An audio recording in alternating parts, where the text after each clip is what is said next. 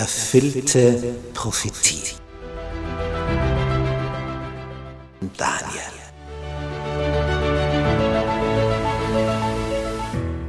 Wir studieren das Thema erfüllte Prophetie anhand des Propheten Daniel.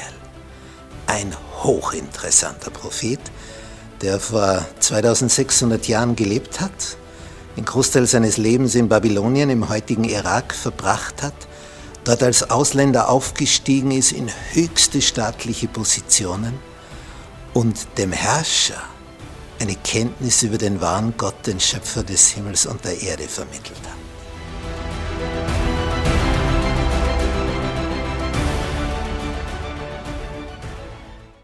Wir betrachten das Thema erfüllte Prophetie und dazu studieren wir das biblische Buch des Propheten Daniel. Wir sind in Kapitel 9, Teil 2. Das Bekenntnis. Daniel hat beim Propheten Jeremia nachgelesen und entdeckt, nach 70 Jahren soll die Gefangenschaft in Babylon zu Ende sein. Ja, das, das treibt ihn ins Gebet. Oh Herr, die Jahre sind bald um dürfen wir heimkehren. Und bevor er diese Bitte äußert, sagt er in Vers 7, du Herr bist im Recht. Uns aber treibt es heute die Schamröte ins Gesicht. Wir müssen uns schämen, was wir gemacht haben, wie wir abgefallen sind von dir. Und er führt hier weiter aus, wie es jetzt zutage liegt. Den Männern von Juda und den Bürgern von Jerusalem, und dem ganzen Israel, seien sie nah oder fern in allen Ländern, wohin du sie vertrieben hast, wegen ihrer Untreue, die sie gegen dich verübt haben. Wegen ihrer Untreue. Das ist der Punkt. Uns, Herr, treibt es die Schamröte ins Gesicht. Wieder formuliert er es so. Unseren Königen, unseren Fürsten und unseren Vätern, weil wir gegen dich gesündigt haben. Daniel stellt also fest, dass wir da 70 Jahre in Gefangenschaft sind in Babylon als Sklaven. Das hat ja einen Grund. Wären wir Gott immer treu gewesen, wären wir jetzt nicht hier. Er hat es zugelassen, damit wir endlich begreifen, wie verkehrt wir gehandelt haben. Er sagt, du Herr bist im Recht. Wir sind im Unrecht. Wir haben gesündigt gegen dich. Wir sind abgewichen von deinen Wegen. Alles, was du uns empfohlen hast. Und du hast gesagt, wenn ihr das und das macht, mir treu seid, werdet ihr Segen haben.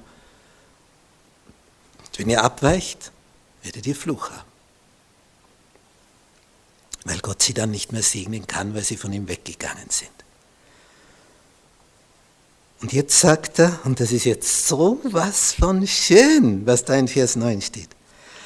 Aber bei dem Herrn, unserem Gott, ist Barmherzigkeit und Vergebung. Das ist jetzt hochinteressant. Einerseits sagt er, wir waren völlig daneben, du Herr bist im Recht. Also wir haben eigentlich überhaupt keine, kein Anrecht drauf, uns irgendwie zu dir zu, zu wenden, irgend, irgendetwas zu erbitten. Wir waren daneben.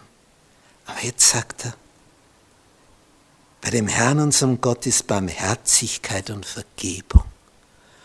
Ah, ist das schön.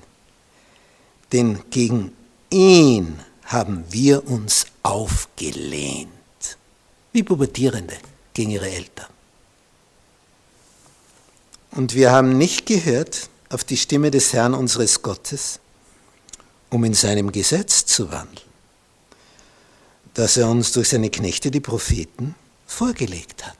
Wir haben das missachtet, als ob es das nicht gäbe. Sondern ganz Israel hat dein Gesetz übertreten und ist abgewichen. Ganz Israel. Sodass es auf deine Stimme gar nicht hören wollte.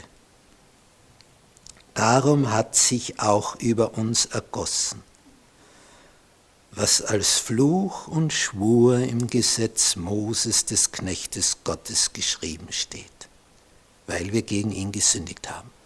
Fünftes Buch Mose, Kapitel 28, 29, 30. Da finden wir diese Hinweise. Segen, wenn du Gott liebst und seine Gebote beachtest.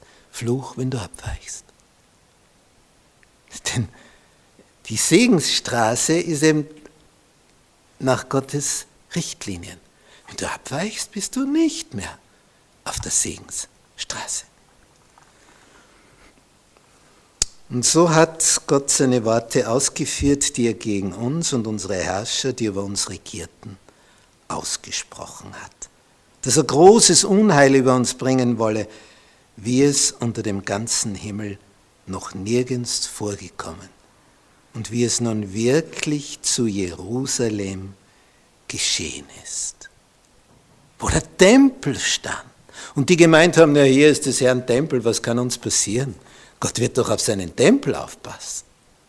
Er braucht kein Bauwerk. Er braucht Menschen, die sich ihm weihen, die ihn lieben und seine Gebote bewahren. Darauf kommt